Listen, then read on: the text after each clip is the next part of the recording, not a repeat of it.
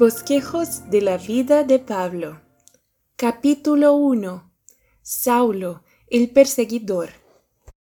De entre los más obstinados e implacables perseguidores de la Iglesia de Cristo, surgió el más hábil defensor y más exitoso heraldo del Evangelio.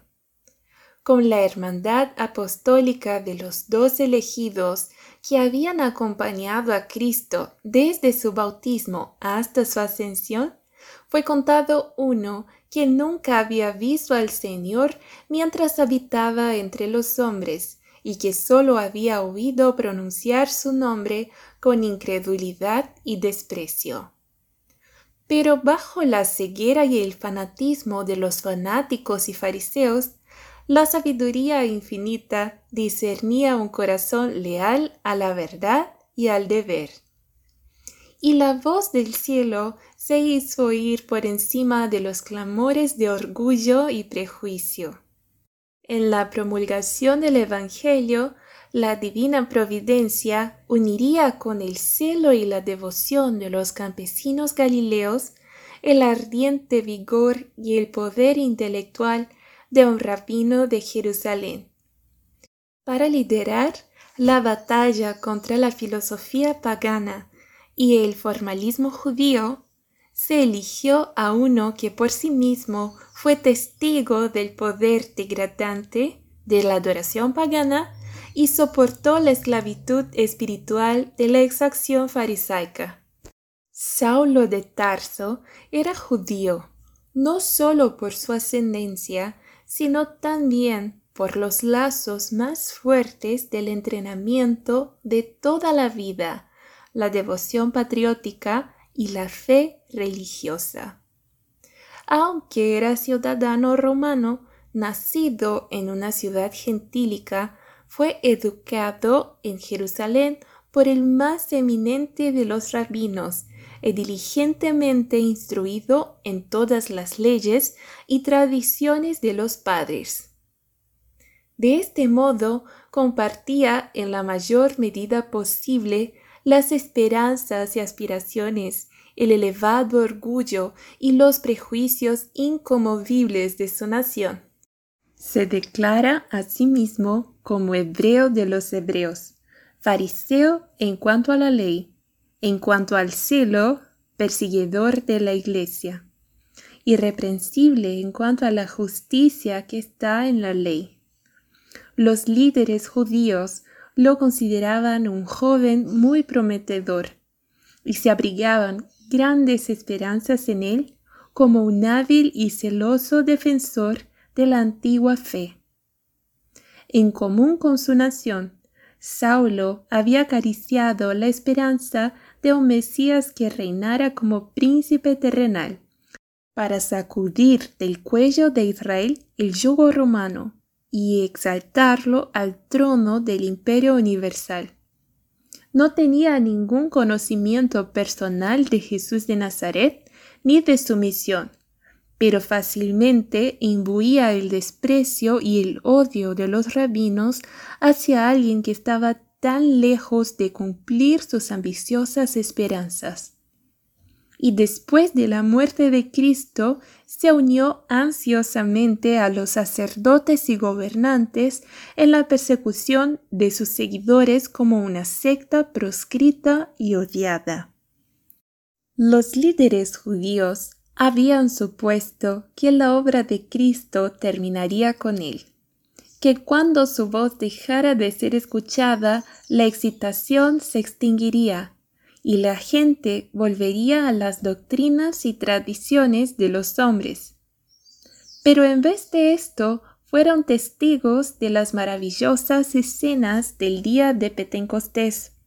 Los discípulos, dotados de un poder y una energía hasta entonces desconocidos, predicaron a Cristo a la vasta multitud que de todas partes del mundo se reunió en la fiesta. Señales y prodigios confirmaron sus palabras, y en la misma fortaleza del judaísmo, miles declararon abiertamente su fe en Jesús de Nazaret, el malhechor crucificado, como el Mesías prometido. Y poco después de los acontecimientos de Pentecostés, un milagro poderoso, obra de los apóstoles, llenó de emoción a toda Jerusalén. Un lisiado que había sido cojo desde su nacimiento fue sanado por Pedro y Juan en presencia del pueblo, dentro de los mismos recintos del templo. Esta asombrosa curación se realizó en el nombre de Jesús, y los apóstoles declararon que había ascendido a los cielos, y de allí impartieron poder a sus seguidores. Y acusaron sin temor a los judíos del crimen de su rechazo y asesinato. Un gran número de personas recibió la doctrina predicada por los apóstoles. Muchos de los oponentes más decididos no podían sino creer, aunque se negaban a reconocer que Jesús había resucitado de entre los muertos. Sin embargo, no se arrepintieron de su terrible crimen al ejecutarlo. Cuando el poder del cielo llegó a los apóstoles de una manera tan notable, el temor mantuvo a los sacerdotes y a los ancianos alejados de la violencia. Pero su amargura y su malicia no cambiaron. Cinco mil ya habían declarado abiertamente su fe en Cristo, y tanto los fariseos como los saduceos decidieron entre ellos que si se permitía que esos nuevos maestros siguieran sin control, su propia influencia estaría en mayor peligro que cuando Jesús estaba en la tierra. Si uno o dos discursos de los apóstoles pudiera producir resultados tan maravillosos, el mundo pronto creería en Cristo y la influencia de los sacerdotes y gobernantes se perdería. Por esto tomaron a los apóstoles y los metieron en la cárcel, esperando a intimidarlos y silenciarlos. Pero el discípulo, que en un tiempo había negado a su Señor tan cobardemente, ahora declaró audazmente el poder de un Salvador resucitado. En vano los gobernantes ordenaron no hablar más en ese nombre. Sus amenazas eran impotentes y al final, al ser refrenados de la violencia por el temor a la gente, pusieron en libertad a los apóstoles. Los acontecimientos subsiguientes no sirvieron sino para aumentar sus miedos y su odio el poder con el que los apóstoles todavía proclamaban el Evangelio, las maravillas que hacían en el nombre de Jesús, los convertidos que se añadían diariamente a la iglesia, la unión y armonía que impregnaba el cuerpo de los creyentes, la rápida y terrible manifestación del juicio divino en el caso de Ananías y Zafira, todo ello estaba denigrado por los líderes judíos y los impulsaba a realizar esfuerzos aún más decididos para aplastar la poderosa herejía. Nuevamente los apóstoles fueron arrestados y encarcelados, y el Sanedrín fue llamado para juzgar su caso. Se convocó a un gran número de eruditos, además del concilio, y discutieron juntos sobre lo que se debía hacer con estos perturbadores de la paz. Pero el ángel del Señor abrió de noche las puertas de la cárcel y sacó a sus siervos y les ordenó que volvieran a proclamar en el templo las palabras de la vida. Grande fue el asombro de los sacerdotes y gobernantes cuando reunidos al amanecer para dictar sentencias sobre los prisioneros, recibieron el informe de que las puertas de la prisión estaban cerradas con llave y que los guardias estaban frente a ellas, pero que los mismos apóstoles habían sido liberados misteriosamente y ya estaban predicando en el templo. Una vez más, convocándolos ante el concilio, el sumo sacerdote les recordó con enojo la advertencia que habían recibido y les acusó con que tenían el propósito de que se esforzaban en traer sobre los judíos la sangre de Cristo no estaban tan dispuestos a cargar con la culpa de matar a Jesús como cuando exclamaron el grito con la turba degradada, su sangre sea sobre nosotros y sobre nuestros hijos. Pedro y sus hermanos repitieron su anterior afirmación de que deben obedecer a Dios antes que a los hombres y entonces los acusados se volvieron a ser los acusadores. Y al ser movidos por el Espíritu de Dios, acusaron solemnemente del asesinato de Cristo a los sacerdotes y gobernantes que componían el concilio. Estos dignatarios estaban ahora tan enfurecidos que decidieron sin más juicio hacer justicia por sus propias manos y matar a los prisioneros. Habrían ejecutado sus designios homicidas de no ser por el consejo tranquilo y sensato de Gamaliel, quien les advirtió que tuvieran cuidado de no tomar medidas violentas antes que el carácter del movimiento al que se oponían se desarrollara plenamente, para que no se les encontrara luchando contra Dios. La erudición y la alta posición de ese inminente rabino supusieron dar más peso a sus palabras los sacerdotes no podían negar lo razonable de sus opiniones. A regañadientes liberaron a sus prisioneros después de golpearlos con varas y les ordenaron una y otra vez que no predicaran más en el nombre de Jesús o sus vidas pagarían la pena de su audacia. Pero los castigos y las amenazas eran igualmente desatendidos.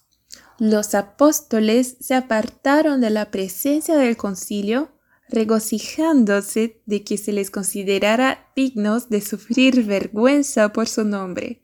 Y cada día en el templo y en todas las casas no cesaban de enseñar y predicar a Jesucristo. A pesar de toda la oposición, el número de los discípulos se multiplicó y ahora ocurrieron una serie de eventos que aunque parecían tener solo derrota y pérdida a la causa de Cristo, iban a resultar en su triunfo, dando al mundo uno de los ejemplos más nobles de la fe cristiana y ganando de las filas de sus oponentes a su campeón más activo y exitoso. La mayoría de los primeros creyentes fueron separados de sus familias y amigos por el fervoroso fanatismo de los judíos. Muchos de los conversos habían sido expulsados del negocio y exilados de sus hogares porque habían abrazado la causa de Cristo. Era necesario proporcionar a este gran número de personas congregadas en Jerusalén hogares y sustento. Aquellos que tenían dinero y posesiones lo sacrificaron alegremente para hacer frente a la emergencia existente. Sus posesiones fueron puestas a los pies de los apóstoles, quienes distribuyeron a cada uno según su necesidad. Entre los creyentes no solo había judíos de nacimiento que hablaban hebreo, sino también residentes de otros países que hablaban griego. Entre estas dos clases había existido durante mucho tiempo la desconfianza e incluso el antagonismo. Y aunque sus corazones estaban ahora ablandados y unidos por el amor cristiano, sin embargo, los viejos celos revivieron fácilmente.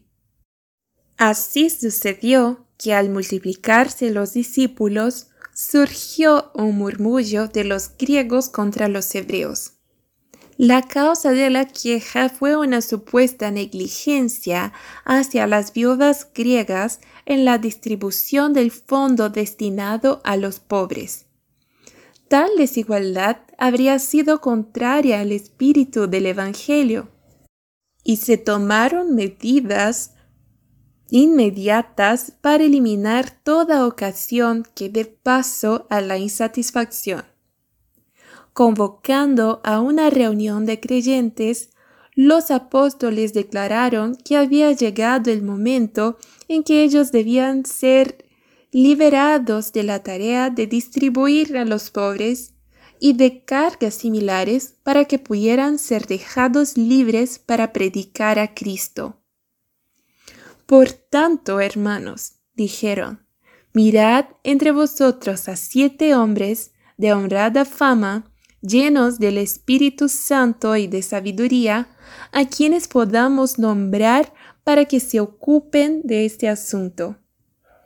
Pero nosotros nos entregaremos continuamente a la oración y al ministerio de la palabra. Este consejo fue seguido, y los siete hombres escogidos fueron solemnemente apartados para desempeñar sus deberes por medio de la oración y la imposición de manos. El nombramiento de los siete fue grandemente bendecido por Dios. La iglesia avanzaba en número y fuerza, y una gran compañía de sacerdotes obedecía a la fe. Este éxito se debió tanto a la mayor libertad garantizada a los apóstoles como al celo y poder manifestado por los siete diáconos. El hecho de que estos hermanos hubieran sido ordenados para una obra especial no los excluía de enseñar la fe. Por el contrario, estaban plenamente capacitados para instruir en la verdad y se dedicaron al trabajo con gran seriedad y éxito. El principal de los siete fue Esteban, quien, lleno de fe y poder, hizo grandes maravillas y milagros entre la gente. Aunque era judío de nacimiento, hablaba el griego y estaba familiarizado con las costumbres y los modales de los griegos. Por lo tanto, encontró la oportunidad de proclamar el Evangelio en las sinagogas de los judíos griegos. Los sabios rabinos y los doctores de la ley entablaron un debate público con él, esperando con confianza una victoria fácil. Pero no pudieron resistir la sabiduría y el espíritu con que habló no solo habló por el poder del Espíritu Santo, sino que fue claro que era un estudiante de profecía y aprendió en todos los asuntos de la ley. Defendió hábilmente las verdades que profesaba y derrotó por completo a sus oponentes. Los sacerdotes y gobernantes que presenciaron la maravillosa manifestación del poder que asistió al ministerio de Esteban, se llenaron de amargo odio. En lugar de ceder al peso de las pruebas que presentó, decidieron silenciar su voz matándolo. En varias ocasiones habían sobornado a las autoridades romanas para que pasaran por alto sin hacer comentarios los casos en que los judíos habían tomado la ley en sus propias manos y habían juzgado, condenado y ejecutado a prisioneros de acuerdo con sus costumbres nacionales. Los enemigos de Esteban no dudaban de que podían seguir tal curso sin peligro para ellos mismos. Decidieron arriesgarse a las consecuencias en todo caso, y por lo tanto capturaron a Esteban y lo llevaron ante el consejo del Sanedrín para su juicio. Se convocó a judíos ilustrados de los países vecinos con el fin de refutar los argumentos de los acusados. Saulo también estuvo presente y tuvo un papel principal contra Esteban. Él trajo el peso de la elocuencia y la lógica de los rabinos al caso, para convencer a la gente de que Esteban estaba predicando engaños y doctrinas peligrosas. Pero conoció en Esteban a alguien tan culto como él, y que tenía un entendimiento pleno del propósito de Dios en la difusión del Evangelio a otras naciones. Los sacerdotes y gobernantes no prevalecieron en nada contra la clara y tranquila sabiduría de Esteban, aunque eran vehementes en su oposición. Decidieron hacer de él un ejemplo, y mientras satisfacían así su odio vengativo, impidieron que otros, por miedo, adoptaran su creencia. Se contrataron falsos testigos para que testificaran que lo que habían oído hablar eran palabras blasfemas contra el templo y la ley. Ellos dijeron, porque le hemos oído decir que este Jesús de Nazaret destruirá este lugar y cambiará las costumbres que Moisés nos ha dado. Mientras Esteban estaba cara a cara con sus jueces para responder al crimen de blasfemia, un resplandor santo brilló sobre su rostro. Y todos los que estaban sentados en el concilio, mirándole fijamente, vieron su rostro como el rostro de un ángel. Los que exaltaron a Moisés podrían haber visto en el rostro del prisionero la misma luz santa que irradiaba el rostro de aquel antiguo profeta. Muchos de los que contemplaban el rostro iluminado de Esteban temblaban y velaban sus rostros. Pero la obstinada incredulidad y los prejuicios nunca flaquearon. Esteban fue interrogado en cuanto a la veracidad de los cargos en su contra y asumió su defensa con una voz clara y emocionante que resonó en la sala del consejo procedió a ensayar la historia del pueblo escogido de Dios en palabras que mantenían a la asamblea hechizada. Mostró un conocimiento profundo de la economía judía y la interpretación espiritual de la misma ahora se hizo manifiesta a través de Cristo. Dejó en claro su propia lealtad a Dios y a la fe judía a la vez que mostró que la ley en la que confiaban para la salvación no había sido capaz de preservar a Israel de la idolatría. Conectó a Jesucristo con toda la historia judía. Se refirió a la construcción del templo por Salomón y a las palabras de Salomón e Isaías. Pero el Altísimo no habita en templos hechos con manos, el cielo es mi trono y la tierra es el estrado de mis pies. ¿Qué casa me edificaréis? dice el Señor. ¿O cuál es el lugar de mi descanso? ¿No ha hecho mi mano todas estas cosas? El lugar de adoración más alta de Dios estaba en el cielo.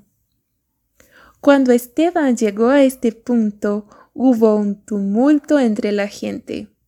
El prisionero leyó su destino en los rostros que tenía ante él. Percibió la resistencia que encontraron sus palabras que fueron pronunciadas al dictado del Espíritu Santo. Sabía que estaba dando su último testimonio. Cuando relató con las profecías y habló del templo como lo hizo, el sacerdote, conmovido por el horror, rasgó su manto. Este acto fue para Esteban una señal de que su voz pronto sería silenciada para siempre. Aunque estaba justo en medio de su sermón, concluyó abruptamente rompiendo repentinamente la cadena de la historia y volviéndose contra los enfurecidos jueces, dijo vosotros, con el corazón y los oídos rígidos e incircuncisos, siempre resistís al Espíritu Santo. Así como vuestros padres, así hacéis vosotros. ¿A cuál de los profetas no han perseguido vuestros padres y han matado a los que se manifestaron antes de la venida del justo, de los cuales sois ahora traidores y asesinos, los que recibieron la ley por disposición de los ángeles y no la guardaron? Ante esto los sacerdotes y los gobernantes se enfurecieron eran más como bestias salvajes de presa como seres humanos. Se precipitaron sobre Esteban, rechinando los dientes, pero no se sintió intimidado, se lo esperaba. Su rostro estaba tranquilo y brillaba con una luz angélica. Los sacerdotes enfurecidos y la turba excitada no tenían terrores para él. La escena a su alrededor se desvaneció de su visión. Las puertas del cielo estaban entreabiertas y Esteban mirando hacia adentro vio la gloria de los atrios de Dios y a Cristo como si acabara de levantarse de su trono, dispuesto a sostener a su siervo que estaba a punto de sufrir el martirio por su nombre. Cuando Esteban proclamó la gloriosa escena que se abrió ante él, fue más de lo que sus perseguidores pudieron soportar. Se taparon los oídos para no oír sus palabras, y gritando a gran voz corrieron furiosamente sobre él de común acuerdo. Y apedrearon a Esteban, invocando a Dios y diciendo, Señor Jesús, recibe mi espíritu. Él se arrodilló y clamó a gran voz, Señor, no les atribuyas este pecado. Y cuando dijo esto, se quedó dormido. Los testigos que lo habían acusado tenían que arrojar las primeras piedras. Estas personas dejaron sus vestidos a los pies de Saulo, quien había tomado parte activa en la disputa y había consentido la muerte del prisionero. El martirio de Esteban causó una profunda impresión en todos los que lo presenciaron. Fue una dura prueba para la Iglesia, pero resultó en la conversión de Saulo. La fe, la constancia y la glorificación del mártir no podían ser borradas de su memoria. El sello de Dios en su rostro sus palabras que llegaban hasta el alma de los que las escuchaban quedaban en la memoria de los espectadores y testificaban la verdad que había proclamado. No se había dictado ninguna sentencia legal contra Esteban, pero las autoridades romanas fueron sobornadas con grandes sumas de dinero para que no hicieran ninguna investigación del caso. Saulo parecía estar incumbido de un celo frenético en la escena del juicio y la muerte de Esteban. Parecía estar enojado por sus propias convicciones secretas de que Esteban era honrado por Dios en el mismo periodo en que deshonrado de los hombres continuó persiguiendo a la iglesia de Dios, persiguiéndolos, capturándolos en sus casas, entregándolos a los sacerdotes y gobernantes para que los encarcelaran y los mataran. Su celo por llevar adelante la persecución fue un terror para los cristianos de Jerusalén. Las autoridades romanas no hicieron ningún esfuerzo especial para mantener el trabajo cruel y en secreto ayudaron a los judíos para conciliarlos y asegurar su favor. Saulo fue muy estimado por los judíos por su celo en perseguir a los creyentes. Después de la muerte de Esteban, fue elegido miembro del Consejo de Sanedrín en consideración a la parte que había actuado en esa ocasión. Este sabio y celoso rabino era un instrumento poderoso en la mano de Satanás para llevar a cabo su rebelión contra el Hijo de Dios. Pero pronto iba a ser empleado para edificar la iglesia que ahora estaba derribando. Uno más poderoso que Satanás había elegido a Saulo para que tomara el lugar del mártir Esteban, para que predicara y sufriera por su nombre, y para que difundiera por todas partes las buenas nuevas de la salvación a través de su sangre. El fin del capítulo 1.